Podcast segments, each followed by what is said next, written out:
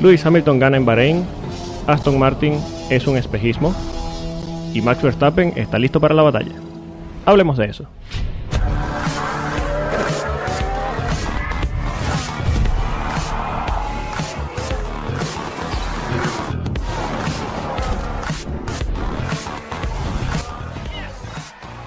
Bienvenidos a un nuevo episodio de Efecto Coanda. Estamos en el episodio número 83 y podemos decir por fin que estamos de post Gran Premio. Se hizo un poco largo esta, este lapso post y pretemporada, pero bueno, ya estamos aquí, ya inició la temporada y como siempre ganó Lewis Hamilton. Eh, para hablar de eso, eh, tenemos aquí a los sospechosos de siempre, Alex Reyes y Rubén Carballo. Señores, ¿qué tal? Hola, ¿qué tal, Alex? Muy buenas. Eh, dices tú que ganó Hamilton, ¿no? Es que hemos tenido Humberbot otra vez. Otra vez.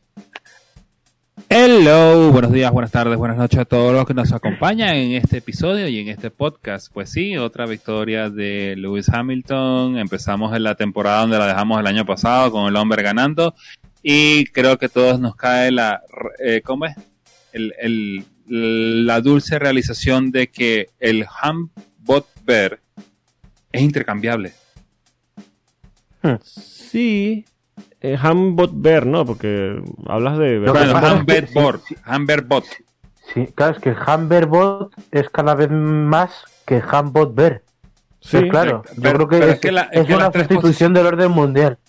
Exacto, pero es que las tres posiciones son intercambiables. Hoy puede ser este es tercero, este es primero, pero de ahí creo que no vamos a pasar. Ese Humberbot yo creo que es ya más constitucional que aquel que terminó decimonoveno. O no terminó. No, pero ¿sabes lo que es constitucional? El 3 de bot no lo cambias. No, no, no. No, no. no, no, no, no, eso, eso, eso- sí, no, no, no. Hecho, yo recuerdo- sí no se discute. Yo recuerdo en pretemporada que hubo una rueda de prensa en la que estaba situado en el medio Max Verstappen.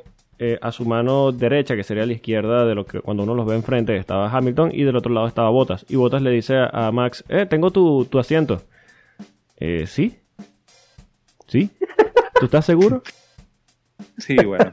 Eh, ¿Qué te puedo decir? Eh. Eh, eh, eh, fin, eso, botas. es la, eso es la, la, la versión de Fórmula 1 de un dad joke. Sí, eh, supongo, supongo. Lo que pasa es que Sí, bueno. con Bottas todo es deprimente. Hasta su episodio de Drive to Survive es deprimente. No, Como no- dijo un día Tony Cuquerella, qué triste es la vida de bot. sí, sí, coño. Coño, qué, qué- qué comentario tan infeliz. En fin. Uh, Victoria, victoria de Lewis Hamilton. ¿Cuántas veces hemos empezado los resúmenes de las carreras de esta manera? ¿90 y cuántos van? ¿Siete? ay, ¿quién está llevando la cuenta? Creo que son 96, pero yo es que estaba pensando, ¿quién llegará antes a los 100? ¿Él o nosotros?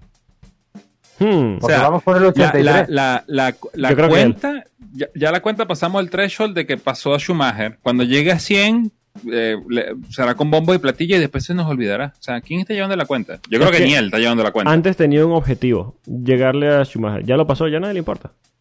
Exacto. Como que llevas 100, como que llevas 1000, a nadie le importa. En fin, Eh, exacto, como que sí, bueno, ah, ganó.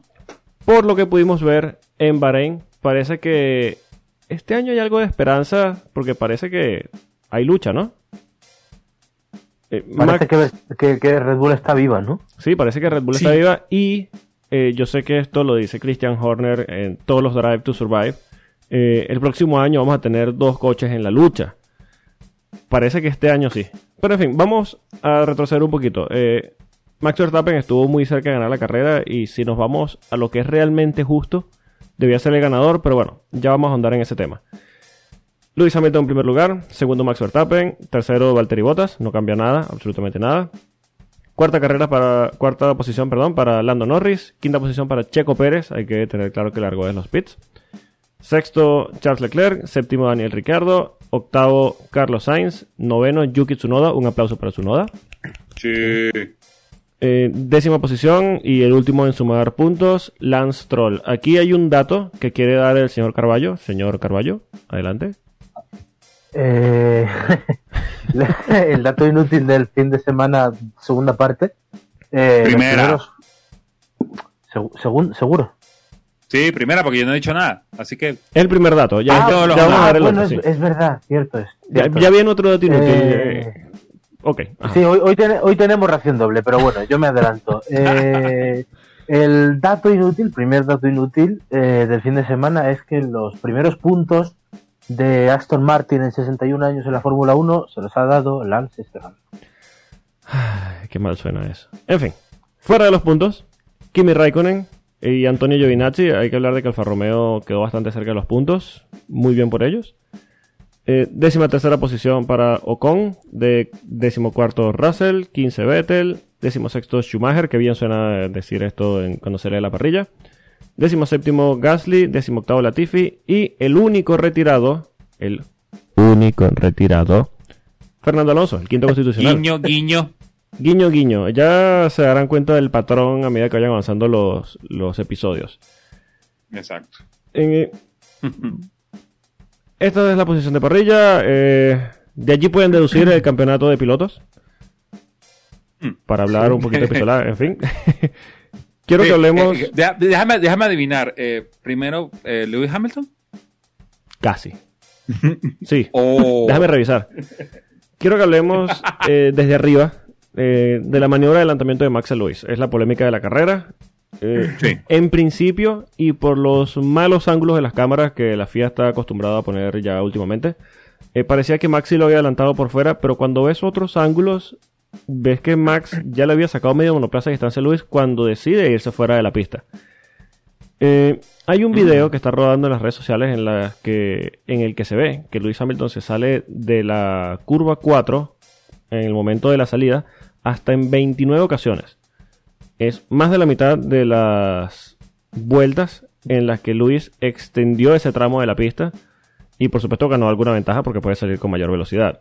Eh, se juzga la maniobra de adelantamiento, Max ya lo había adelantado. ¿Es justa la, entre comillas, sanción a Max y obligarlo a devolver la posición? ¿Qué opinan No. ustedes? No, para mí no, Mm, para nada. Y yo tengo que decir que lo veía, o sea, cuando ha pasado la acción yo lo, lo veía eh, que tenía que ser así, o sea, lo veía justo para, para Hamilton y que a Verstappen no le quedaba otra opción. Pero visto lo que hemos visto después, yo creo que no, creo que le han robado la victoria. Eh, bueno, luego me extiendo, eh, porque tengo unas cuantas cosas que contar de lo que ha pasado este fin de semana en esa curva 4, pero bueno, para mí no. Mira, eh, yo personalmente digo que llegar a la conclusión de que eh, si la FIA decidió de que se iba a monitorear la curva 4, que originalmente solamente se iba a monitorear para prácticas y carreras, que aquí iba a ser más laxo, pero eh, y hubo una eh, orden de radio donde tenía que devolver la posición, es porque ellos algo mal hicieron. Lo que pasa es que el problema no está en si pasó o no pasó por la parte de afuera la curva 4, track limits, todo ello. Es el sitio donde él escoge devolverle la posición a, Lewis Hamilton, porque se lo ha de vuelta un poquito más adelante y lo tiene montado encima, pero lo soltó ahí en un puesto como que, ah, ok, bueno, bye, y después trató de alcanzarle y no le alcanzó las vueltas. Sí, se, lo dio- se le devolvió un, un sitio bastante incómodo y yo creo que lo, lo hace un poco de cabeza caliente este Max temperamental que todos conocemos. Es más, tú, tú, hubiera- tú te hubieras hecho un lado en la curva 10 para que él hiciera la vuelta completa y te le vas adelante, Y sales te le la vas, recta y te te le lo vas de- comes. te lo vas y te lo comes. Sí, sí, que Porque aparte de eso, neta- pura tienes mejores neumáticos, el, el motor te está funcionando mejor, eh, la eterna pelea del high, lo que va a ser, eh, prepárense porque esta, esta, sema- esta temporada lo van a escuchar mucho. High rake versus low rake. Sí. Sí, Entonces, eh, eh, tiene la ventaja de que tiene el coche con high rake. eh, el otro está, los otros cuatro están en desventaja, sobre todo el Mercedes y la copia del Mercedes porque son low rake. Entonces, bueno. Sí, ¿Quién votó la carrera? ¿Quién votó la carrera? La, la carrera la votó Red Bull por no saber estrategizar dónde tenía que devolver la posición. Sí, pero esto también parte de, de si es una decisión de Max o de Red Bull. Yo entiendo que la FIA al decir, mira, tiene que mover la posición, tiene que hacerlo lo antes posible, pero en un lugar seguro. Pero Max puede Claro. ser inteligente y decir, oye, me voy a poner a gritar un par de curvas en la radio diciendo que no es justo lo que sea y me quito donde más me convenga. Eh, yo creo que aquí entra un poquito en juego ese Max temperamental que tal vez no tiene la cabeza fría Exacto. de tener la estrategia de carrera o toda la, la película en la cabeza. Y lo dejó ir, honestamente, en un lugar bastante incómodo y después le costó. Hamilton, bueno, por supuesto, eh, después habló en la prensa, montó un drama de que no, lo veía venir, súper peligroso y tal. Pero se sabía que tenía la carrera controlada. El, el Mercedes en aire limpio es casi intocable. Además se lo está haciendo, por- por cierto, a un maestro de devolver la posición como, como Hamilton cuando se pasa una frenada. Eh, Remember de Spa 2008. Sí, por por ejemplo. supuesto. Sí, sí, Hamilton tiene sus truquitos, pero claro, eh, eh, son pilotos con maña. Eh, Claro. claro. Max ya es un tipo experimentado, sí, que es muy joven, sí, que tiene muchísimo talento, pero estas son cosas que él tiene que corregir y que él tiene que ver y, y trabajar ya sobre su carrera, porque está bien, él mismo lo dice, eh, una carrera como esta, la temporada pasada se hubiesen alegrado muchísimo, estaría todo el equipo celebrando y ahora parece que se quedaron un poco cortos y lo ve como algo positivo empezar en esta posición y sabe que la temporada es muy larga y, y en varias ocasiones seguro terminará él por delante pero desaprovecha una oportunidad y Hamilton ya es un tipo que se ha visto que no necesita que le des oportunidades, sino que él a la mínima la aprovecha y si encima le haces esta clase de favores, mm, no los necesita. Sí, por- eh, esperemos de que no lleguemos a Abu Dhabi y que vuelva a ganar Lewis Hamilton por la cantidad de puntos que perdió aquí más Verstappen, porque ahí sí se va a querer matar más de uno. exacto. Sí, claro. sí.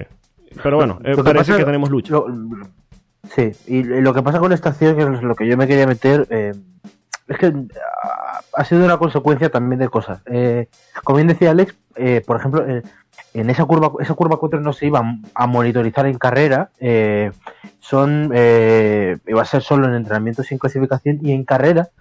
a cuando Red Bull ve que Hamilton se está pasando tantas veces, como tú decías, 29 de 56, que es una brutalidad. Yo no sé cómo eh, mm, la Fórmula 1 decidió primero eh, clarificar la norma. Ya estamos otra vez con lo de siempre. O sea, si tú monitorizas una curva en entrenamientos y clasificación, lo haces en carrera. No tiene ningún sentido no hacerlo. Sí. Eh, y, apa- y aparte de eso, eh, bueno, Red Bull es la que se queja cuando está viendo esas acciones de Hamilton. Al final les ha jugado en contra. Eh, hold up, hold up, hold up. claro. Rubén, tú me estás diciendo de que Christian Horner se puso la peluca de Karen y quiso hablar con el supervisor. Sí. Exactamente. No, no, no solo que quiso, sino que lo hizo y que le ha jugado en contra. Ah, bueno, normal, pero es que eso es lo que le pasan a todas las Karen. Sí. Claro, pero ya, Pero- ya estamos acostumbrados a que muchas veces, bueno, eh, a ver, estamos acostumbrados a que Horner critique todo cuando la algo no lo tiene a favor. O, Sí, claro, pero es que, pero es que el- de, de, de, de, toda la vida siempre he querido ser como el perro que ladra a cualquier cosa que se le mueve. Exacto. Pero eh, se ve que esta vez le, le, le jugó en contra. Pero hay que ser justo. Eso es un ejemplo, pero, pero eso es un ejemplo de por qué no tienes que pasarte de llorón. También a veces. Sí, sí, claro, por supuesto. Pero si somos justos, eh, a ver, el mismo juego de Fórmula 1 de, de la PlayStation te da advertencia. Mira, eh, ganaste una ventaja. Eh, si lo vuelves a hacer dos veces más, te penalización de tiempo. Yo creo que la FIA debería, o, o- o los comisarios en este caso, de esa curva 4 que dicen, "Ah, no lo voy a monitorizar, que me parece una estupidez, no lo voy a monitorizar en, en carrera. Eh, tienen que ver que claramente, ya no Hamilton, porque estoy seguro que más de la mitad de la parrilla habrá hecho lo mismo, Hombre, pero se está ganando una ventaja fuera los límites de pista que para que existen los límites de pista. Entonces vamos a correr en Francia, en la porquería esta de Paul Ricard, y vamos a hacer dos líneas rectas, una para allá y una para acá. Total, los límites de pista es que es son como, es, interpretaciones. es como cuando, cuando corrieron en, en el circuito de las Américas Fórmula 1 e indicar que la, la penúltima curva, la Fórmula 1 sí la, eh, la estaba monitorizando para que no para que vieran las track limits y indicar dijeron por donde quieran. Sí, sí, dale por donde pase. Y esa fue una absoluta táctica- locura. Esa es la táctica de TM. Sí, sí, sí. por cierto, estaba eh, hablando de tíos borrachos, estaba Gerard por allá, no sé, buscando no sé qué. Ah, sí. Sí, sí, sí, lo vi. Lo vi campantemente hablando con Helmut Marco, de ese que están pidiendo el alma de Alexander Albón. Eso te iba a decir. Estará agradeciendo el favor. Pero bueno, Sí. básicamente, o sea, lo, lo de la acción esta al final te viene a decir que eh, que no se lo toman muy en serio, o sea, la FIA no se lo toma en serio, y que al final yo creo que, que mm, Verstappen ha sido víctima también de una injusticia. O sea, porque eh, tú puedes ganar eh, cierta ventaja allí en esa curva 4, que no lo ha hecho del todo, bueno, lo ha hecho, pero no del todo porque ya le había adelantado. Pero hombre, si un piloto te pasa 29 veces por allí, eh, yo creo que alguien debería pensar, oye, yo- ha ganado mucho tiempo. Es es una cosa lógica, pero, pero dirección de carrera no funciona con cosas lógicas. Claro. Sí, bueno, eh, ta- ta- estamos hablando de la dirección, de esta dirección de carrera que para cualquier cosa, eh, safety car. Sí, eh, yo creo que habría que sacar, y yo creo que esto es un poquito difícil de deducir, aunque varias vueltas se, se hicieron de esa forma durante las prácticas y la quali. ¿Cuánto se gana cuando se extiende los límites de la pista en esa curva? Porque así sea un par de décimas, multiplícalo por 29, ha ganado muchísimo tiempo. Tú ves la distancia que hubo entre Hamilton y Verstappen y ahí, ahí se puede decidir una carrera, e incluso se puede decidir un título. Pero, Por supuesto, nuevo, caemos y, y- ahí es donde, ah, cuando tú tienes una lógica, y te estoy hablando de que ni yo, ni el señor Polo, ni el señor Carballo somos eh, comisarios de la FIA y espero que nunca nos caiga esa maldición encima. Este, si ya tú, nosotros en eso, podemos hacer esa suma y, y sabes que ganas un poco de tiempo, ya sabes que ahí vas, tienes que monitorizar porque por ahí todo el mundo va a querer explotarla. Claro, es mucho tiempo, mucha, muchos puntos y al final muchísimo dinero.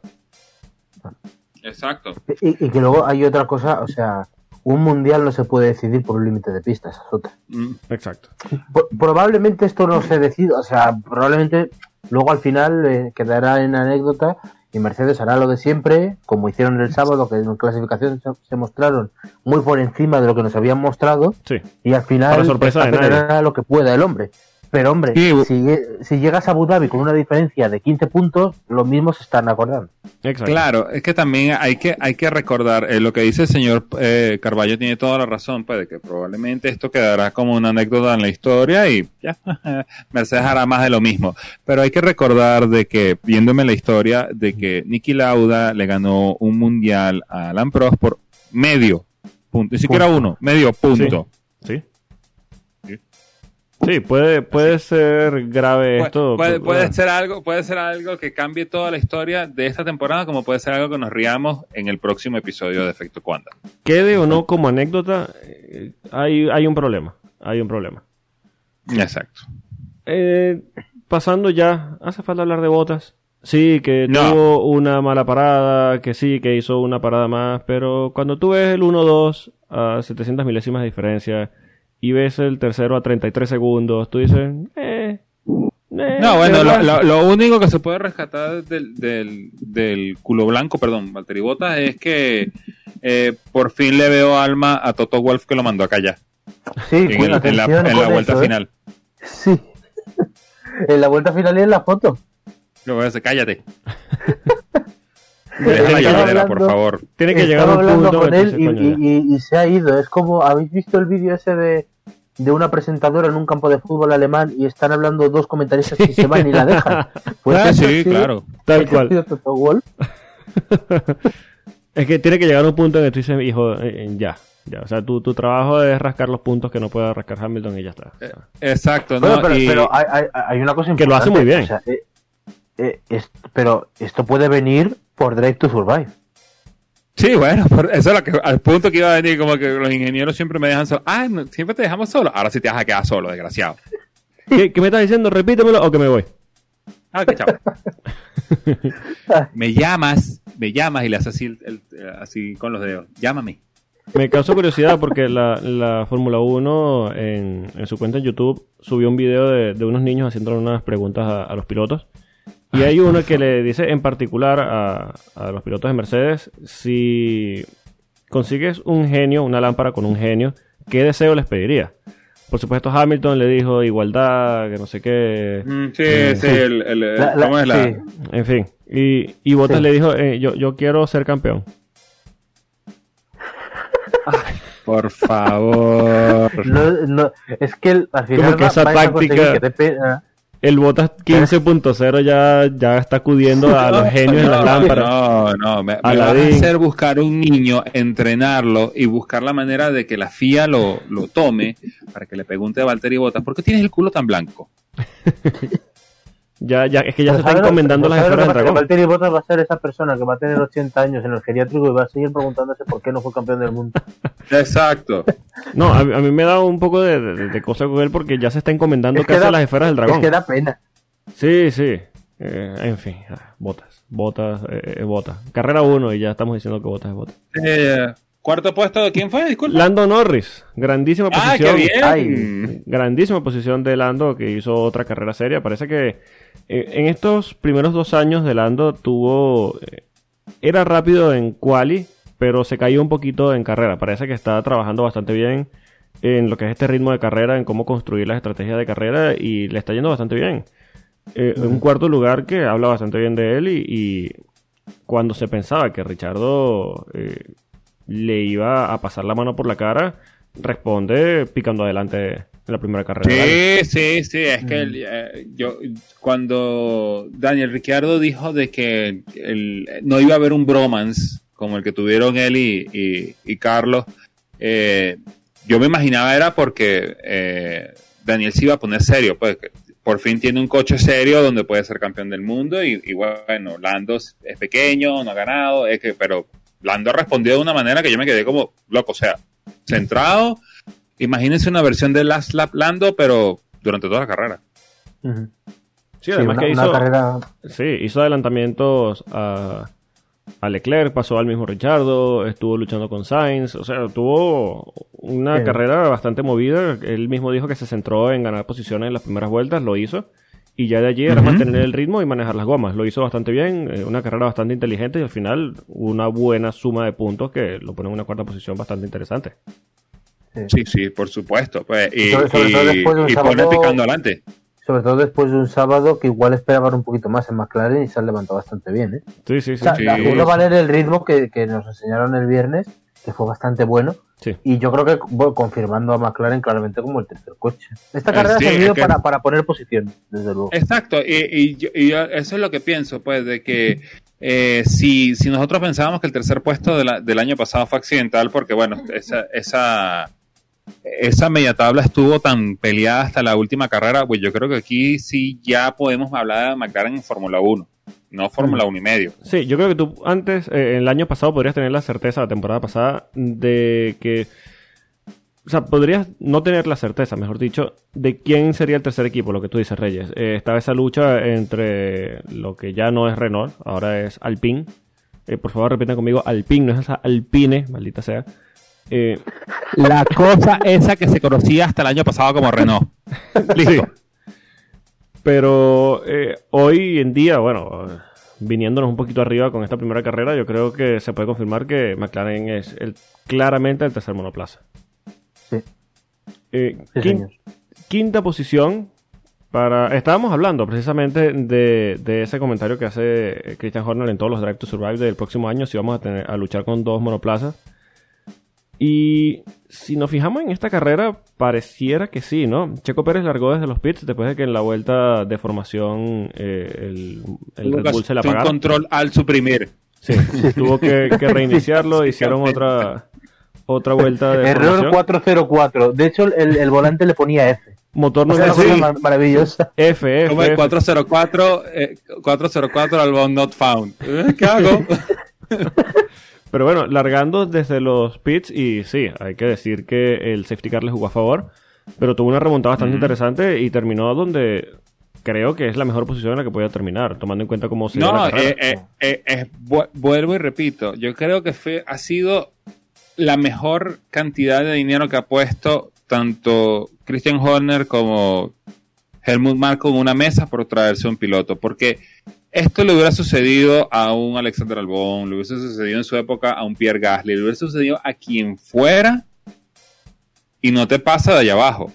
No te hubiera pasado de la quinceava posición. No, se muere en el se tráfico. tiró toda la carrera para llegar hasta donde pudo llegar y porque se le acabaron las vueltas.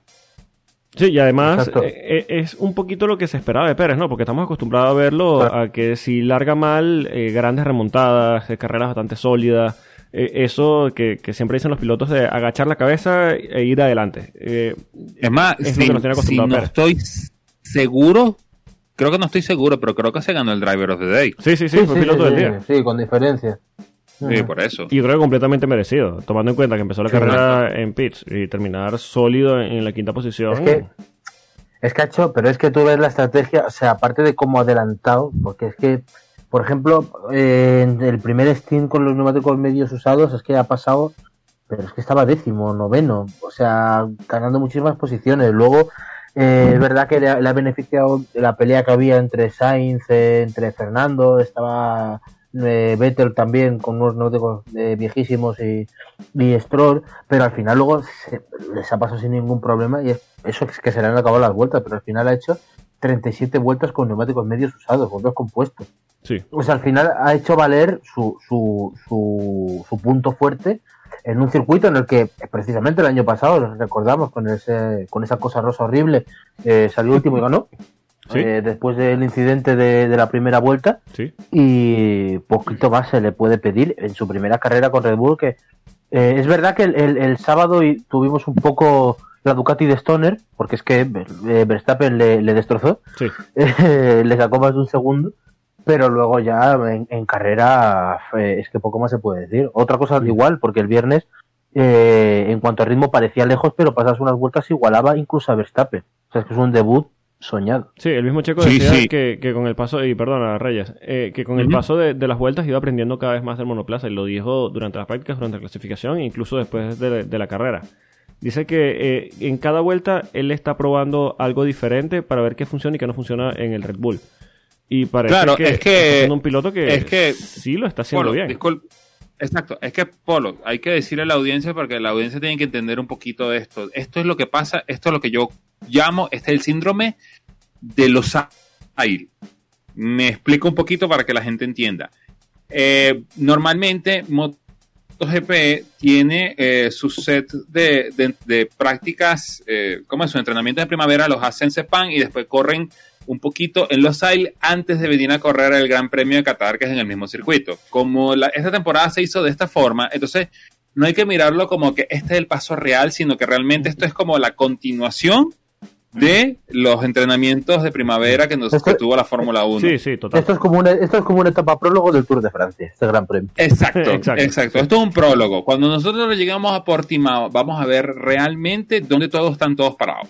Sí, lo que sí digo es, eh, viendo eh, esta carrera de Pérez, y yo sé que sí, la primera carrera rara vez te da una película de lo que va a ser la temporada completa, pero viendo esta carrera de Pérez, mm, yo, una de mis predicciones fue botas cuartos de campeonato, ojo. Sí, no, no, no, no. Sí. Eh, eh, que, que nadie te lo va a discutir. No, yo te, te voy a decir una cosa, yo si fuera Lo que, Mercedes- lo que no estamos, lo que, lo que el señor eh, Carballo y yo no estamos de acuerdo es que quién, si gana o no.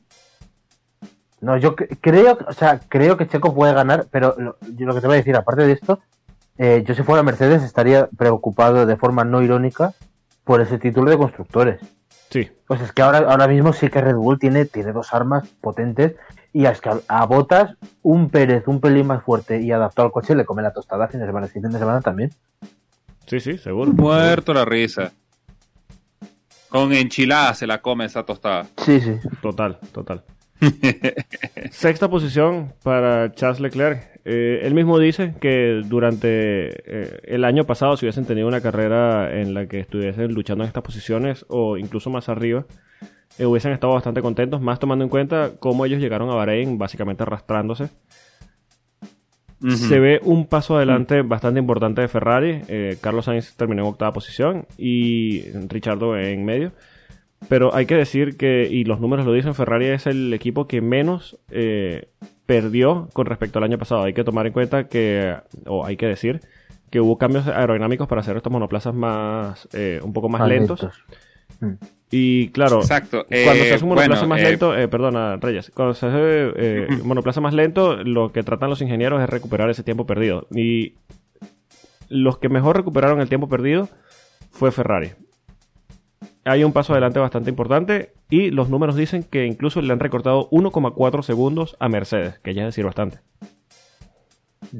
Sí, este, nosotros teníamos de chiste decir aquí que hay que hablar de Ferrari, pero es que hay que hablar de Ferrari. O sea, yo creo que la postal del fin de semana de todo lo que sucedió en Bahrain es ver en la Q2 primero y segundo a Carlos Sainz y, y a Charles Leclerc. Lo- todo el mundo A una creo que llegó a la misma conclusión. Todo el mundo llegó a la misma conclusión de what the fuck pasó aquí. Sí. El primero es Binotto. Exacto. Eh, Sí, exacto, yo creo que eh, el Binotto fue el primero que dijo, ¿qué hicimos? ¿Qué hicimos? Yo, yo de, de Ferrari, eh, sinceramente, un- lo que dice Polo es un gran premio muy, muy positivo.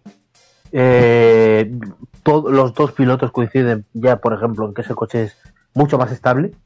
Eh, bueno, no, no mucho más, le gustaría un poco más, pero desde luego más estable y que es más conducible y, y- y más rápido. Y al final eh, te queda un fin de semana de Leclerc muy curioso porque mm, en los libres no aparece tanto, pero en clasificación en Q3, que es cuando tiene que aparecer, hizo un cuarto puesto tremendo. Sí, sí, peligrosísimo. Y sí, y, y luego en la salida ha pasado a botas, ha, ha apretado a Hamilton, o sea, por encima del coche realmente eh, en algunos momentos y luego, bueno, ha hecho lo que ha podido sacando los codos, pero es que esta carrera el año pasado acababa con el Leclerc decimotercero. Entonces, eh, es un paso adelante muy fuerte y luego Carlos, eh, ahora lo, lo comentaremos, pero también ha estado muy bien. Y básicamente, eh, nada, destacar que, que yo creo que Ferrari se gana ahora mismo el cuarto coche de la parrilla. Sí, yo creo que sí, porque más allá de... Tal vez con Alfa Tauri, ahí, ahí, que no ha tenido el mejor día, pero yo creo que Ferrari está para, para apuntalar el cuarto. Alfa Tauri me Yo gusta les daría una carrera más de, yo les daría una carrera más de ventaja. Por lo menos que me muestren su paso real en Portimao. Si en Portimao pueden replicar esto, mira, Ferrari encabezando la 1.5 muerto la risa al lado de Alfa Tauri. Sí, pero, pero to- tomando en cuenta cómo eh, hicieron o cómo se arrastraron durante toda la temporada pasada, que estemos hablando no irónicamente de Ferrari. eh, de forma positiva ya dice bastante, porque aparte de que nos gusta pegarle a Ferrari, porque la, la ponen bastante fácil, es que es deporte nacional polo y lo sabe. Sí, sí, total. Eh, que hoy podamos decir, después de la primera carrera, mira, sí, Ferrari ha dado un paso adelante, Ferrari ha mejorado mucho y Ferrari puede sacar algo valioso de esta temporada. Coño, es algo a celebrar, creo. Pero, espero. pero, Alex, ¿te das cuenta de que es nuestro primer respiro? Porque nos presentó todo el año pasado, le dedicamos cada fin de semana 15 minutos a Ferrari. A pegarle Para a. Ferrari. O sea, con, con- con speech dedicado. Eh, la semana pasada también. Personalizado. Y este, ahí está. Y este fin de semana estamos tranquilos, relajados. No pasa nada. Por, ci- eh, por cierto, antes que se nos olvide, hay que mantener las tradiciones. Un saludo a todos los chicos que nos escuchan por Radio Maranelo y un abrazo al señor Iñaki Rueda que hizo un buen trabajo. Pero fí- fíjate, ese Salmarín que las paradas no ha pasado nada. Exacto, no pasó nada, la estrategia No. estuvo bien. Nada.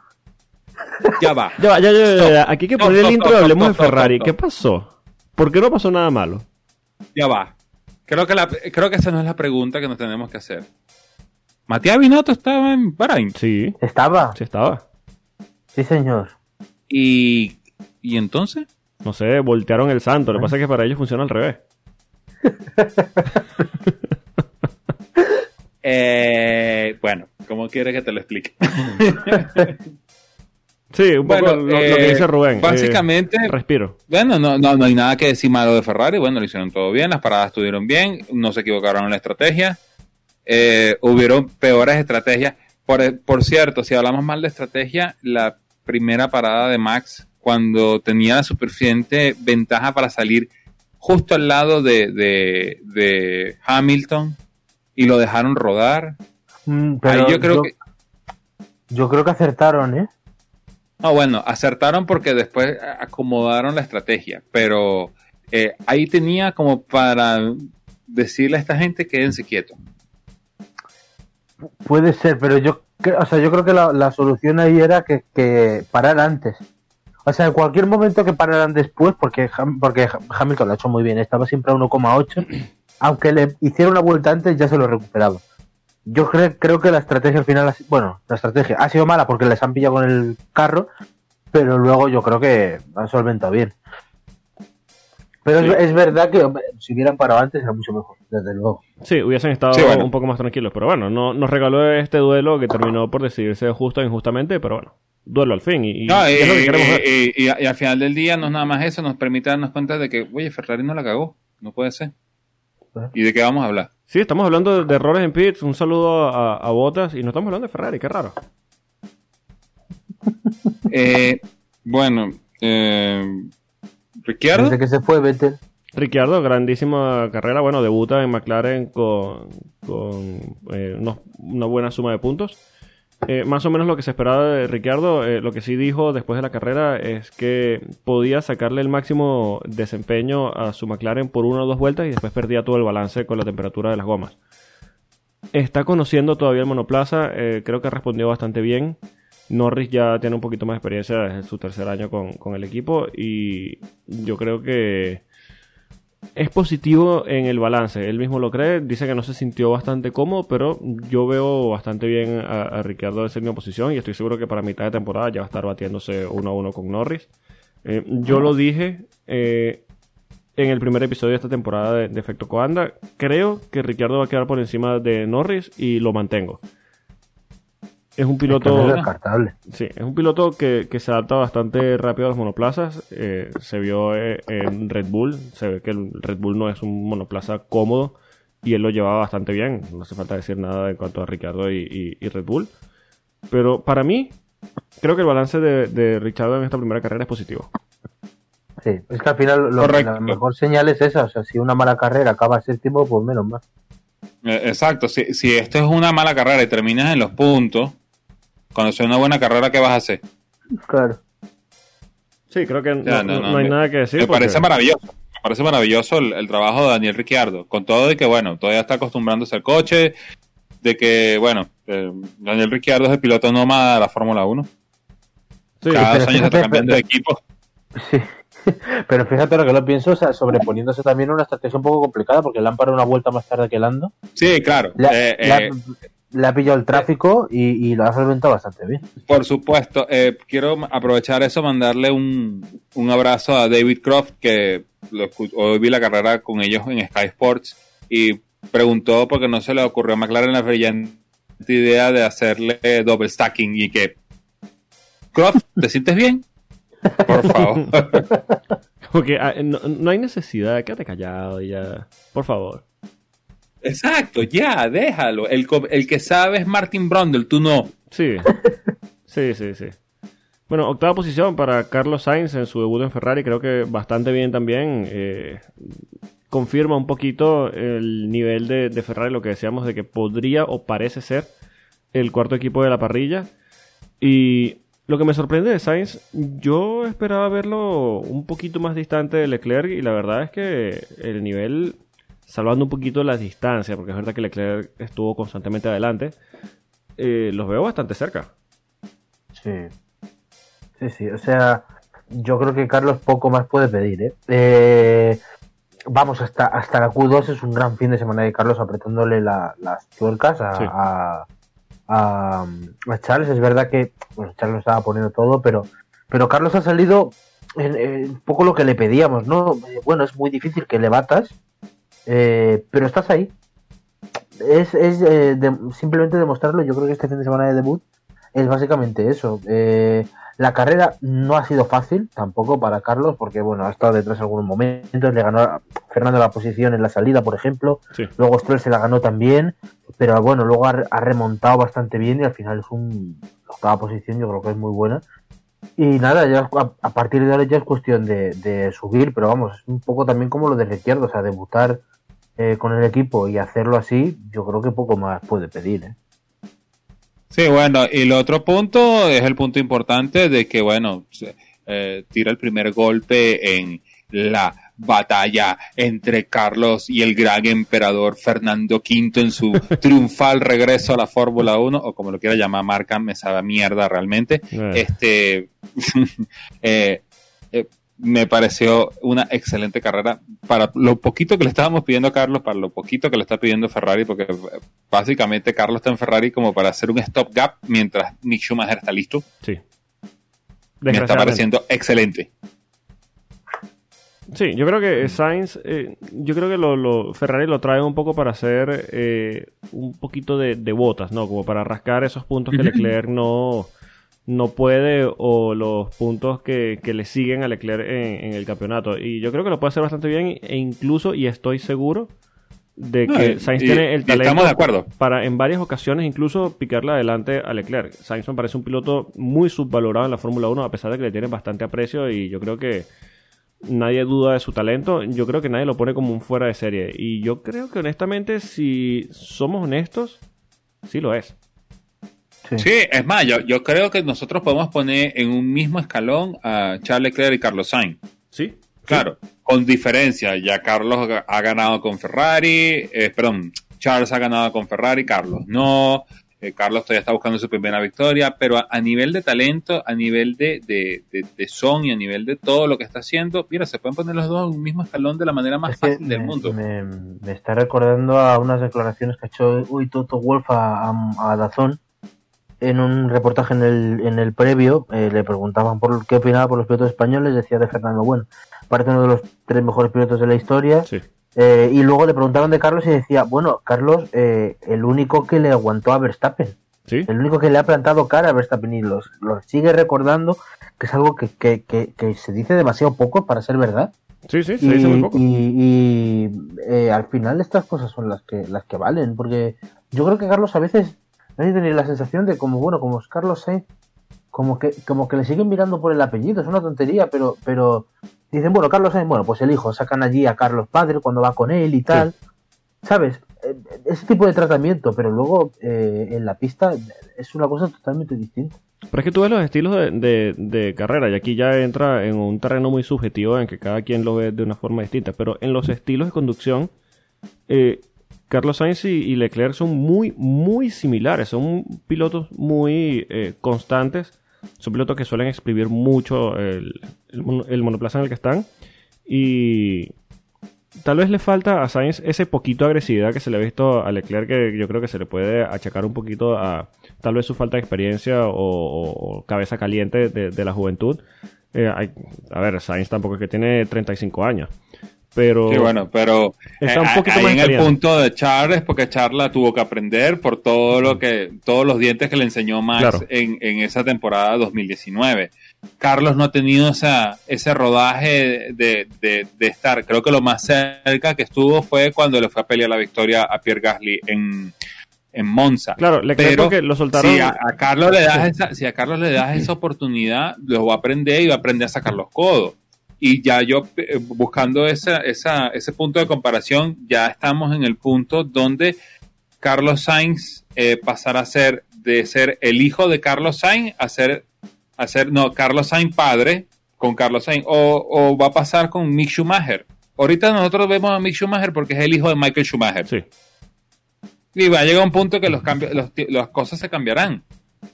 Ah, él es Mick Schumacher cuyo papá era o es. Sí, yo entiendo que, que la figura, eh, en el caso particular de, de Sainz, la figura de, de su padre es inmensa en el mundo del motorsport porque lo es.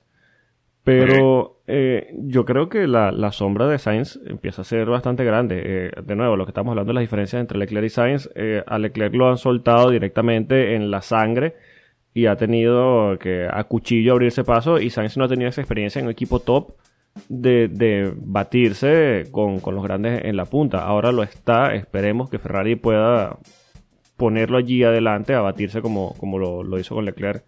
Hace un Y par de no nada más que lo ponga adelante, Polo, es que lo ponga adelante y lo deje pelear. Porque de nada te sirve ponerlo adelante y, y contenerlo. Exacto. O sea, Carlos necesita ganar su primera carrera. Yo creo que con eso ya él va a entender que, mira, cuando tengo la experiencia de, de- de- del primer lugar, esto es lo que quiero, esto es lo que voy a defender y esto es lo que voy a ir a muerte. Él yo creo que necesita esa Exacto. experiencia y yo creo que con Ferrari lo puede conseguir, tal vez no a corto plazo, pero eh, espero que lo consiga lo antes posible porque estoy seguro que Sainz y Leclerc, cuidado si no es la parrilla más fuerte, la, la, la, la pareja más fuerte de la parrilla, cuidado. Es más, Carlos no necesita ganar. Carlos necesita perder una carrera como la perdió Charles Leclerc en Austria. En Austria. sí. Sí, sí, exacto. Para que Exacto. aprenda qué es lo que pasa y qué es lo que tienes que hacer. Bueno, tiene, tiene Mira, cuando claro, estés en ese escenario tienes que sacar los codos, papá. Porque si tú trabajas en ser lo más limpio que puedas, te van a tirar para el fondo. bueno, así, pero lo ha tuvo tenido- que aprender, pero- así lo tuvo que aprender Charles.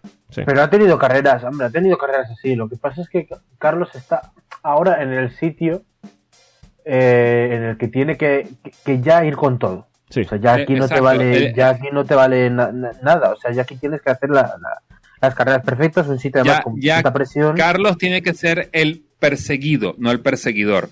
Claro, es ese cambio de mentalidad. Sí. Exacto. Y Sí. una vez que él sepa pasar ese switch, a Carlos Sainz no lo va para nadie. No, y Carlos es un tipo muy maduro, sobre todo en pista, y estoy seguro que lo va a conseguir. Esperemos que sea lo antes Exacto, posible, es porque eso va a dar Es su- mucho entretenimiento para todos. Lo, lo- vamos a disfrutar nosotros, vamos a ganar nosotros. Y, y y además decir una cosa, o sea, estamos hablando porque, bueno, el, el Ferrari es así, y al final es el, el relevo, es Mick Schumacher y, y- acabará en Ferrari, pero eh, es una pena que también por eso no aprovechen a Carlos. O sea, yo Sí. creo que además si Carlos se hace notar, eh, igual Ferrari puede replantearse ciertas cosas. O sea, Ferrari puede ser muchas cosas, pero tampoco es injusta. Quiero decir, o sea, mm, llegado el momento, esto ya es eh, igual divagar un poco, pero, pero que pueden tener también piloto de futuro, igual que tienen con, con, con Charles. O sea, por ejemplo, el otro día en el Inside Ferrari, no sé si lo habéis visto, eh, que es un reportaje que se ha distribuido a las televisiones, decía Binotto eso, muy orgulloso además, que era la pareja más joven de Ferrari y que, y que estaban ilusionados con esto. O sea, que realmente eh, pueden tener ahí pilotos si, si, si le sacan adelante para bastante tiempo. Sí, sí, para muchísimo claro. tiempo. Es que, eh, perdón, Polo, es Sí. que el detalle ahí no es tanto lo que decida Escudería Ferrari, porque si fuera por Escudería Ferrari o fuera Matías Binotto el que escoge, se quedan ellos dos. ¿Por qué? Porque están probados, son jóvenes, los puedes aguantar bastante tiempo, tienen buena química, etcétera, etcétera, etcétera. El problema es que quiere hacer Ferrari arriba. Claro. Y Ferrari arriba quiere el hijo del siete veces campeón del mundo en su coche lo más pronto posible. Sí, pero Ferrari arriba tampoco quiere pegarse un tiro en el pie. Ah, bueno, pero que sea, O sea, ahí, ahí es donde empieza el problema. Bueno, tengo- pero, eh, pero es, es un tema, o sea, por tu ponte, o sea, claro, ahora mismo Ferrari está dando pasos adelante, tu ponte que, que ahora mismo eh, esta- la curva sigue hacia arriba, eh, Carlos y, y Chal consiguen eh, seguir desarrollando ese coche, más el año que viene con una nueva reglamentación, Sí. puedes plantar en un escenario en el que digas, oye, es que, es que realmente pierdo muchísimo si, me- si le quito. Claro, es que entonces viene el, viene el problema. ¿Qué hago con Mick Schumacher? No lo voy a dejar que se pudra en Haas. No, pero tienes más equipos. El, el problema de Mick es que, ¿sabes lo que pasa? Que por lo que hemos visto este fin de semana, igual Mick no aprende nada este año. Exacto, es que hay un problema. Mira, hay que, hay que gente- decirlo, hay que decirlo.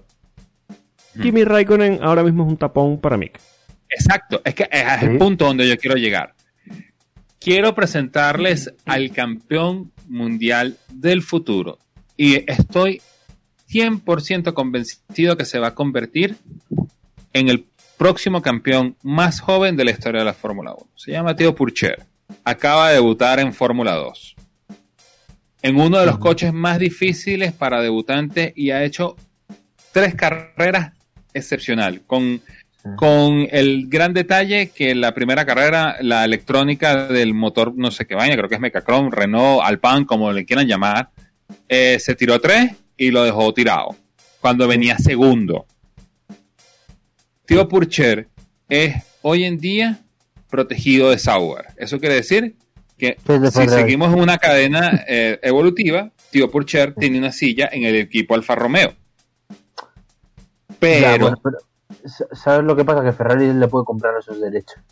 claro, pero es que el, el problema es que Ferrari tiene a eh, Robert Schwarzman, tiene a Marcus Armstrong, tiene un poco de gente regada por todos sitios y no quiere seguir expandiendo el equipo. Entonces, ¿a dónde está el detalle? ¿Dónde lo empiezas a meter? Ya. Yo, yo lo dije, lo- no, lo, no lo he dicho, pero voy a aprovechar para decirlo. Yo creo que lo mejor que le puede pasar en la carrera a ese niño es que venga alguno de estos equipos que no tienen, eh, que no sea Red Bull, que no sea el PAN, que no tienen eh, granjas de olvidados, perdón, de, de jóvenes pilotos de desarrollo De sueños y lo compre. Entonces, te, te queda William. Eh, no, pero Williams lo tiene. Williams tiene Jamie Chadwick. Bueno, bueno. Vale, estamos eh, de es como, esa es como, esa es como la granja de los batequebrados, ¿no? Sí. Williams tiene tantas cosas que reestructurar. Empezando por eso. Pero bueno. Empezando Eh, por Dan Tictum. Ay, Dios mío. Karen Tictum, porque ahora sí. Tienen Sí, que que ver la, Dan la Tictum, última. mira, Qué tipo tan Dan- Dan despreciable. Tictum, Podríamos hacer como, como con el último clasificado de la carrera. Sí, sí, por favor, sí. Ah, pasarlo a, la fórmula Voldemort, claro, por supuesto. La Fórmula 1. Carmen Jordá, Dan Tictum y los Voldemort. Y, y aquel- La Fórmula Voldemort. La fórmula Voldemort. exacto. La Fórmula Riddle. Y Fórmula Riddle. y Sí, precisamente, sí, sí, sí. eh, hablando de, de, de protegidos, de, de- de pilotos que suben y tal, novena posición para Yuki Tsunoda. Yo me declaro desde ya soldado de Yuki Tsunoda. Yo en este, yo te hago- boca- mira, yo Perdón. te hago hueco en el carro, en este carro que en el que yo me subí el año pasado. Eh, a pesar de que tuve mis dudas de que de que igual subir, igual comería más un año en Fórmula 2 para ganar, para intentar ganarla. Sí. Escucha, nada, nada. O sea, No, no, eh, eh, es más, si, si Yuki sigue, sigue, sigue haciendo las cosas con esa boquita que se gasta, Sí, Dios mío, se va a sí. ganar más de uno. Él mismo dice que, que maldice mucho, que, que dice mucha grosería. Sí, pero es que más bien nosotros todos estos pilotos nuevos los hemos, le- les hemos caído encima a coquitos porque eh, nos parece que tienen la personalidad de una coliflor. Sí, sí, sí. no, no tienen personalidad. Y viene Yuki y hace esto, tú dices.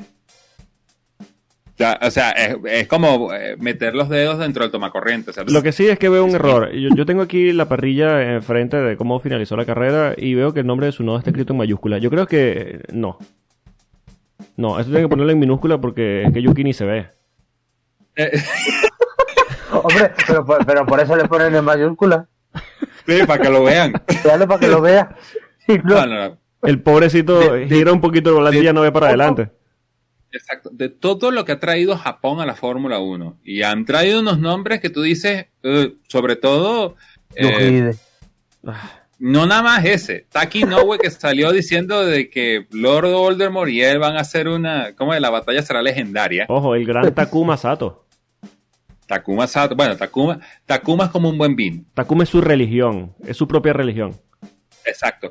Pero pilotos como Ukyo Katayama, o sea, pilotos que han sido, Sí. Aguri Suzuki, que han sido realmente pseudo exitosos. Kamui Kobayashi. Eh, Kamui Kobayashi. Yo creo que este los va a terminar sepultar todos. Finalmente Japón puede producir un piloto de Fórmula 1 que mete miedo. Bueno, puedo, yo pido cerrar con una frase, no es mía, es de, de iPhones, un youtuber eh, de Fórmula Ujú. 1, si no lo habéis visto es muy bueno. Sí.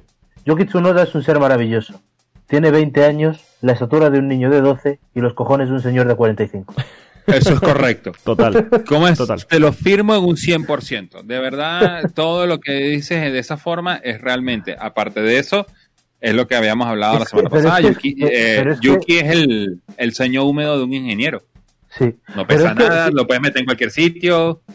Aparte, pero tú fíjate el desparpajo que tiene, porque ya no solo el carrerón que se ha marcado, eh, ganando posiciones, eh, eh, estando muy bien en carrera. Ayer, en clasificación, eh, el tipo no pasa Q3, pero porque ya está pensando como, como alguien grande. O sea, claro, Alfa Tauri, cuarto coche de la parrilla, se la podía jugar con medios, Sí.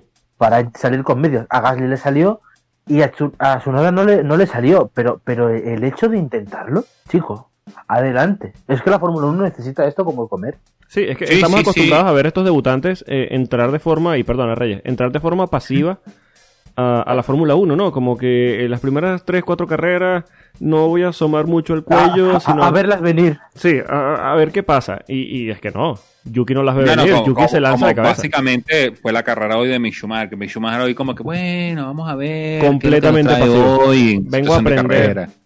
Yuki no viene a aprender, Yuki viene a, a meter el cuello. comérselo. Sí, y, y me parece... Yuki viene con esa mentalidad japonesa de vamos. Sí, de tora, verdad. tora, tora. Sí, exacto. Eh, todos los- todos estos, eh, estos pilotos japoneses que han entrado en los últimos 15, 20 años han venido con esa personalidad de, bueno, vamos poco a poco. Yuki es el que viene, tora, tora, tora, tora. ¡Ah! ¡Banzai! ¡Banzai! No, no, me, me encanta Yuki y ojalá eh, pueda mantener esta línea porque, ojo, Alfa Tauri está muy, muy bien. Gasly tuvo una carrera muy desafortunada con esto que le pasó eh, con el alón delantero, pero eh, ojo con este par.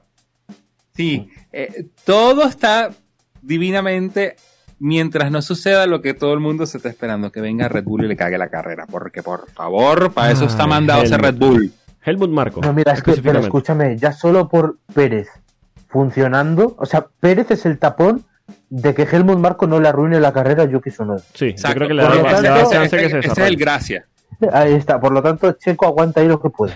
Sí, Eh, eh, Exacto. Eh, y, y por favor, eh, eh, yo no sé si ustedes lograron leer las declaraciones o el, o el hermoso, porque eso no tiene otro nombre, trabajo que hizo Pierre Gasly para The Athletic. Eh, No, Sí. para, para Players Tribune, la de. para Players Tribune. Eso. Para Players para Players Tribune. Tribune, donde le estaba explicando todo lo que le pasaba en la cabeza cuando eh, lo, lo bajaron a Toro Rosso, se murió Anton Huber. O sea, de verdad, sí, el artículo es espectacular. Es tremendo. el, el único bofetón que yo le doy a Pierre es, pero yo quiero volver a Red Bull. No, tú no quieres volver a Red Bull. Claro. Claro, pero yo Bueno, entiendo. tú quieres- salir de ese universo. Sí, yo, Tú, yo, quieres, tú quieres hacer como, como, como, como Kvyat en su momento. Que lo, todo el mundo dijo, fue lo mejor que le pudo haber pasado. Salte de esa, de esa aura, por favor. Sí, yo lo entiendo o, lo entendí de manera de que él quiere demostrar de que, mira, no es que el Red Bull me quedó grande, yo quiero demostrar que ellos se equivocaron. No es que él quiere volver a Red Bull, sino que él quiere demostrarle a Red Bull que ellos se equivocaron. Ahora, si mañana le llega una oferta de Mercedes, McLaren, Ferrari, X, Exacto, él va a decir que sí. Lo que pasa es que el problema es que ya tenemos el precedente de eh, Daniel Kivat con, con Helmut Marco. Helmut Marco nunca va a reconocer que él se equivocó con él. Nunca. sí, Claro. no va a dar su brazo a torcer y no, no va a pasar en Y, este caso. y- y- y aquí va a pasar lo mismo con Pierre Gasly. Él nunca va a reconocer, él, él podrá decir, ha mejorado, pero que nunca fue el error mío. Sí, no, y, y yo estoy seguro que, que Gasly no va a volver a, a Red Bull, no, no lo veo como un paso lógico para el equipo y, y Red Bull va a seguir insistiendo. En el peor No, de bueno, ya- va a subir Lo- a Yuki y le va a arruinar la disculpa que carrera. te moleste, eh, Paul. Lo que pasa es que la carrera tenía dos vueltas en FP1. La, la- la carrera tenía dos minutos en FP1 y habían empezado a salir los rumores de que Pierre Gasly iba a subirse al Alpine para reemplazar a Esteban Ocon. Sí, sí, lo vi, lo vi. lo vi. Pero eh. Uno sabe dónde salen esos rumores. Sí, bueno. Y bueno, eh, Lo, eh, lo fabric- sí, Eh, sobre todo cuando ya están comparando a, a Ocon, dice, con el meme ese de, de, de- de Peter Parker, cuando se pone y se quita los lentes. Sí. sí, exacto. Cuando se quita los lentes es, es Esteban Ocon, cuando se pone los lentes es, es Dorn. Di que no, que le ha hecho un 1-0 en carrera ya. Sí, bueno. Sí, sí, sí. Y bueno, cerrando los puntos, Lance Stroll, lo que decíamos, eh, yo creo que esperábamos un poquito más de, de Aston Martin en esta carrera. Eh, también de Sebastián Vettel, que yo creo que se equivocó de deporte eh, el día de hoy o durante la Eh, carrera. so- no, so- sobre todo el, el pedazo de información que nos deja eh, Aston Martin F1 el sábado en la mañana, cuando dice eh, todo lo que hemos hecho eh, fue eh, práctica. Ahora verán nuestro verdadero paso y vimos las clasificaciones y que creo que nos mintieron. Sí, lo ves 10-15, tú dices, eh, bueno, sí, está Bueno, bien. si ese es tu mensaje. Ah, tengo, tengo fuentes que me pueden confirmar de que vieron a Otmar Schnauzer paseando por todos lados con una laptop explicándole a todo el mundo por qué el low rake y el high rake este, le están causando problemas a sus coches. Y como que, Ujú. Ok, bueno, hagan lo que puedan. Pero Qué bueno, pena que no se lo puede decir a Abiteboul. me- menos mal que nos quitamos a Sí, ese, bueno. ese otro de la Fórmula Reader. Bueno, yo lo extraño. ser- Pero, debe- pero bueno, entre e- e- esa combinación de Demeo y Brivio, mm, Yo, yo eh, por cierto, hablando de, de Aston Martin, eh, ¿sabes? El, el- el problema para el PAN es que, eh, pese a no estar bien, o sea, sí, están por delante. O sea, porque yo creo que lo que al menos demuestra Aston Martin hoy es que es el sexto coche. Sí. Al Bueno. menos. a- a- por lo menos hasta hoy está demostrado, pues. Eh, Porque- No voy a quitarle, no voy a, ya va, no voy a quitarle los méritos de lo que hizo Fernando Alonso. Fernando Alonso agarró el Alpine y se lo cargó hasta la Q3. Sí. Eso no lo voy a quitar. Pero, pero el tema es que, ah, claro, a ver, Fernando, a ver, es que hay que diferenciar entre el nivel del Alpine y el, nivel de Fernando. Porque lo que vimos el sábado, claro, es el nivel de Fernando y Claro. no es el nivel Exacto. de, de- Es de que uno, uno, uno siempre tiene que, si, si vas a apostar por algo, siempre apuestas porque es Fernando Alonso. Y Fernando Claro. Alonso le va a sacar los tornillos al coroto ese. Exacto. Pero al final lo que hemos visto es que en carrera el, el Alpine ha sido muy tanto, bueno, en Ocon se ha visto claramente, pero en Fernando ha hecho lo que ha podido en la salida, eh, ganando pues eso, posiciones, ha estado séptimo y luego ya se ha venido abajo, ya tiene los plumas de freno, se ha Es más, el, el momento más bonito de la carrera, para mí, fue cuando estuvieron batallándose, aunque no estaban peleando por nada, pero entre Fernando Fernando y Vettel, Alonso ¿no? y, y Vettel. ¡Mua! Sí, Hermoso. muy tirándose bonito. el coche aquí, salida acá allá. Yo, bueno, bueno, después a, a, a Sebastián se le escaparon los tornillos y después le echó la culpa a Con. Sí. ¿Por qué frenó? ¿Cómo- cómo es eso que una curva, Tyson? Al final, eh, lo, lo que hemos visto es que Al- Alpan ha quedado como un poco desdibujada en carrera, Sí. pero, pero Stroll se ha defendido bastante bien. O sea, dentro de lo que cabía, eh, al final, bueno, ha quedado a menos de un segundo de Tsunoda. Bueno, a un segundo de, de Tsunoda. Sí, eh, ahí, ahí Lance Troll hizo lo que tenía que hacer. A ellos lo que les interesa ahorita es llegar en los puntos mientras ellos pueden ver qué pueden hacer con ese coche si de verdad tienen un verdadero problema por- porque su coche es de low rake. claro. Sí. Yo agradezco en parte que Aston Martin y, y Alpine estén en ritmos similares en carrera, porque quiere decir que Vettel y Alonso se van a encontrar varias veces durante esta temporada. Y, Sí. y- y Eso- será eso legendaria. pero, pero Vettel, si no entra en modo Kartikeya. Eso, Vettel, eh, eh, lo hablamos al principio, pues, yo sé que estábamos hablando de Stroll, pasamos a Aston Martin, pero caemos en Vettel. Eh, por cierto, quiero decir, trágico, lo hablábamos fuera de micrófonos, trágico completamente el momento en el que Vettel, después de, de- de- de este evento antes de la carrera eh, contra el racismo, el himno y tal, ha ido a su monoplaza. El momento en que se ha quitado la gorra, yo quiero decir F en el chat para ponerse la balaclava. F en el chat para su pelo. Ese pelo no vuelve, ese pelo Turquía no, lo No. salva. No, le está haciendo un hermoso honor al, a- a- al príncipe William. Sí, sí, total, Sí. total. Eh, la- Y eso solo quiere, solo significa una cosa, rápate, exacto. rápate, sí. ya, es ya, más ya. digno. Tienes ya unos, tienes ya 8 o 10 dedos de frente, ya, eh, rápate. Claro, No, es que precisamente de frente, porque, Bueno. porque no Va- le va- va- va- va- vamos a, ya va chicos, pero es que ya va. Está enfrente que ya no es de en frente, serio. también es arriba. Claro. Exacto. Ya, ya vamos a hablar en serio. Hay que recordar que quien tenía un aeropuerto en la cabeza en su época era Lewis Hamilton. Míralo Sí. donde está ahora. Sí, O yo, creo que lo, yo creo que lo atajó a o le, tiempo. pregunta, o le preguntas a Lewis, ¿cómo hiciste? Bueno, habrá que ver cuando visiten Turquía qué pasa. Uh, uh, uh. Eh, eh, bueno, eh, eh, bueno, em, nos queda algo más que, por cierto, eh, nosotros la semana pasada dijimos algo de predicciones y creo que nos respondieron algunas. Sí, Oh, sí, sí. nos respondieron alguna. gente de tu motociclismo le conoce, gente nos dijo que su apuesta era que Vettel ganaba alguna carrera. Uf, eh, esa Bueno, está difícil. sí, sí, sí, sí, sí. Yo le dije, yo le dije eh, que se la compraba. Sí, bueno. Eh, Pero por este año. Por cierto, el gran amigo Álvaro, que también nos dejó su predicción para esta carrera, eh, daba la pole para Max Verstappen, punto para él, la vuelta rápida para Lewis Hamilton, F, y la victoria para Max Verstappen, F. Sí, yo eh, también estoy entrando aquí a la cuenta de Efecto Cuando. Tenemos varias, eh, varias predicciones. A ver, esto en cuanto a las predicciones. El amigo Alejandro Guilarte nos dice que se la juega. ¿Ocon termina por encima de Alonso? Mm. Uy, no. Oye, pero, pero esto me iba en serio. Eh, y, y Gasly O sea- termina dentro del top 5. Pues escúchame una cosa. Esa, Yo no Yo la, la veo, veo- no la veo ah, muy... bueno. Pero Yo la top- puedo es, que, comprar. es que top 5 es quitarte a top 5 del campeonato. Sí, Sí. por eso. Es que Yo la puedo no, top, comprar, 5, pero top, hay top que- 5 no, porque tienes a, o sea, tienes a los dos Mercedes, a los dos Red Bull y tienes a Norris o Ricciardo. Pero top 7 sí. Sí, exacto. Sí. Yo no, no lo compro como top 5 como tal, pero sí ahí séptimo, sexto.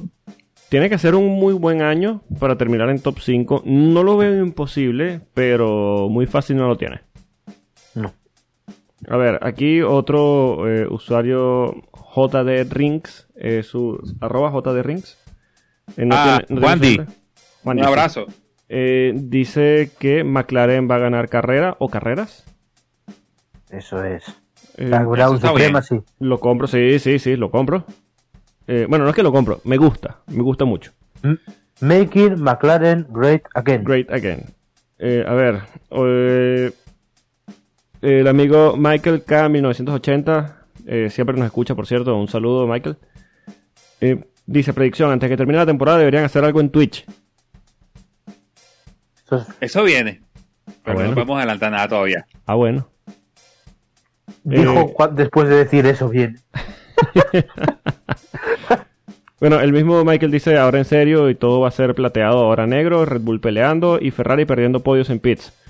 Ah, y al final todos preocupados porque Alpine no le da a Alonso un coche para pelear. Eh. Ya podemos empezar a Que va hablar de todo- los- lo de que va todo al negro es por Mercedes o por Hamilton. Ah, ah, no sé, cuidado. Cuidado, hay que empezar a sacar la- las camisetas estas con Disney no al racismo. Sí, sí, sí, sí. Eh, Alejandro Aguilarte nos dice Red Bull gana el campeonato de constructores y Schumacher suma más puntos que Haas y Alfa Romeo juntos. No creo que suma más puntos que Haas, da- teniendo en cuenta que está en Haas, pero hay, hay un, hay un pequeño, hay un, hay un pequeño error en ese. hubo un Ha dicho, ha bueno. dicho, ha dicho Mick Schumacher o Schumacher. Bueno, no, no dijo Mick. Puso Schumacher. eh, Bueno, eh, es que a ver, a lo bueno, mejor Michael entonces, sale bueno. en silla de ruedas, coño, respeten, vale. Respeten. Coño, por favor, muchachos. Yo Coño, sé que vale. esto es para agarrarlo en joda, pero. tampoco ya, hasta allá, tampoco hasta no, allá. Límite. Yo dije que nunca me metería con Frank, no con Michael, lo siento, Michael. Va, Yo lo que creo que la lógica de él era que Mick Schumacher iba a sacar más puntos que William y, y Alfa Romeo juntos. Sí. Sí. Y- Y bueno, Sí. eh, Por- en- sí. No, iba a decir que, que, que, que me parece que va a ser cero, no por él, ¿eh? pero por Haas sí. Por la de Haas, bueno, un saludo a la Tifi que ha perdido el farolillo rojo. Sí, sí. Ah, ah, We're not last, we're not last. debe ser raro para él ver gente eh, en los retrovisores. Sí, bueno. Cuando quiera meterse en parrilla y vaya al último, ya le van a tener que decir que ahí no. Sí, sí, no, no, un poquito más adelante. Adelante, adelante, anda. Y bueno, le, le pedimos también eh, por nuestras redes sociales, eh, arroba efecto cuando en Twitter, a las personas que nos escuchen que se metan al juego con nosotros, a, a este juego de predicciones de. Paul, Vuelta Rápida y, y Victoria. Eh, tenemos aquí al amigo Ferran Pistola, FSA Pistola, su, su usuario en Twitter. Grande Ferran, un abrazo. Ferran. Grande Ferran, un abrazo. Eh, Paul eh, puso para Hamilton, vuelta rápida de Ricciardo, cuánto optimismo, y victoria para Max Verstappen. Eh, no acertó nada. F en el chat, chicos. F en el F. chat. El Di amigo- que, di, que, di que era cosa, porque lleva la, eh, el fin de semana lo lleva Gaf. Nada, di- dicho algo de Checo Pérez también y al minuto estaba eh, parado.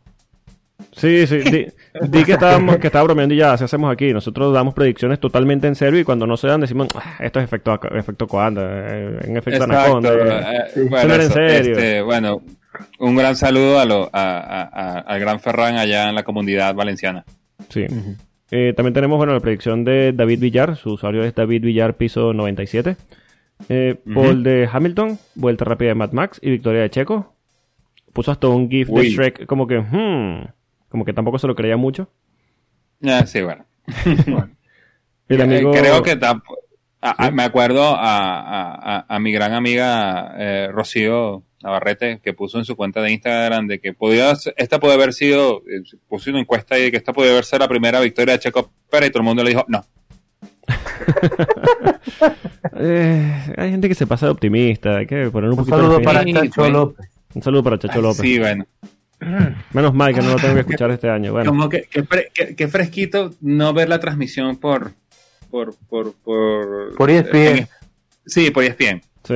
Por televisión Disney. que me camine aquí el, el, el, el, el- el Sky Sport a, a 1080 normal y, y- y como Dios manda. Sí, sí. Y bueno, ya para cerrar, la última predicción del amigo Álvaro Domingo.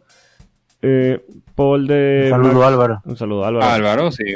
Eh, siempre nos escucha. Eh, Paul para Max Verstappen, vuelta rápida para Hamilton y victoria de Verstappen. Todo el mundo esperaba mucho de Verstappen y yo en el Fantasy eh, tengo que sacar un poquito de pecho aquí, a pesar de que estoy decimotercero, creo. No, séptimo.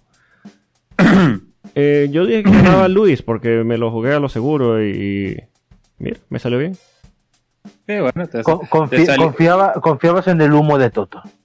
Sí, Sí, bueno, totalmente. pudiste Tengo haber ocho años pudiste- comprándolo. pudo haber sido peor. Eh, lo jugaste muy bien, ahora eres séptimo, pero si Christian no hubiera estado reclamando los track limits, eh, pudiste haber puesto en el puesto donde está Luis José. Hola Luis José. Sí, Un un saludo saludo, a- iba a decir yo. Un saludo a Luis José. Sí, yo creo que, Sí, que el, el está, pobre está- está demasiado silencioso, no tiene, sé. tiene problemas con el, en la línea, su, su teléfono, creo que no, no, no ha mandado La, mensajes. la cobertura en Madrid no funciona. Como Sí. Ya va. Entonces, creo que En Madrid Centro no hay buena cobertura de Movistar. Exacto, yo creo que lo puedo decir con todas las de la ley. Pronto, Luis José Svinala. Pueden seguir al señor Rubén Carballo en Twitter en arroba Rubén Piso al señor Alex Reyes en arroba A Reyes Motors. A nosotros nos pueden seguir en arroba Efecto Coanda, pueden escucharnos y suscribirse en todas las plataformas existentes y no existentes de podcast que hay por allí. Y señores, un placer estar de vuelta en otra temporada de Fórmula 1 y gracias por acompañarme en un nuevo episodio de Efecto Coanda. Un placer, Alex, y nada. 22 por delante, eh, poco a poco, ¿no? Poco a poco.